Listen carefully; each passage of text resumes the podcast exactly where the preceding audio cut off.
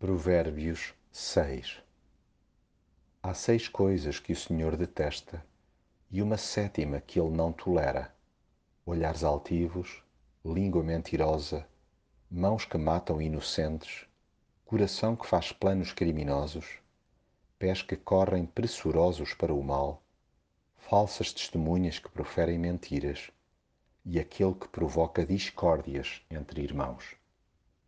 A palavra dada é um contrato que, apesar de ser desconsiderado e desrespeitado a torto e a direito nos tempos que correm, importa honrar. É primordial passar este género de princípio às gerações seguintes. O que assinamos de livre vontade é algo a que se fica vinculado.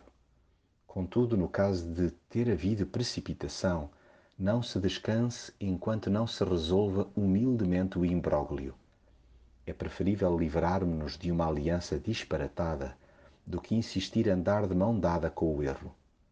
É verdade que os compromissos assumidos não são para se desfazer do pé para a mão, nem se rompem acordos como quem muda de camisa, pelo que há que medir sempre muito bem os contornos daquilo com que nos comprometemos. Nada de preguicites, esquemas ou atropelos para atingir objetivos.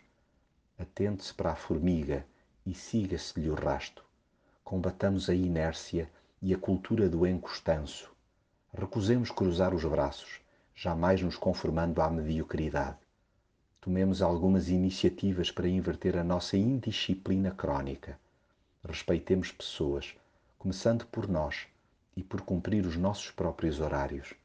Mantenha-se debaixo de olho o relógio, mas, sobretudo, sob rígido controle, a língua autoimpondo a tolerância zero a todas as formas de espalhar falsidades e semear a discórdia.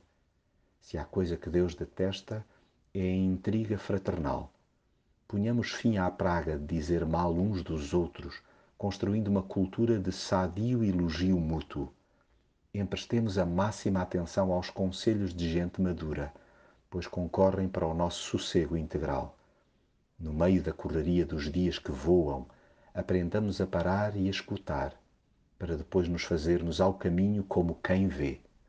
E assim, dar-nos-emos conta dos perigos das armadilhas, das seduções falaciosas, das mulheres perversas e dos homens aproveitadores. E não se julgue, no que às consequências de respeito, que há exceções para os nossos deslizes. Andará alguém sobre brasas sem que os seus pés se queimem? Poderá alguém esconder fogo no peito sem que a sua roupa arda? Tenhamos juízo e vivamos humildemente diante de Deus, honrando-o também através dos nossos relacionamentos interpessoais.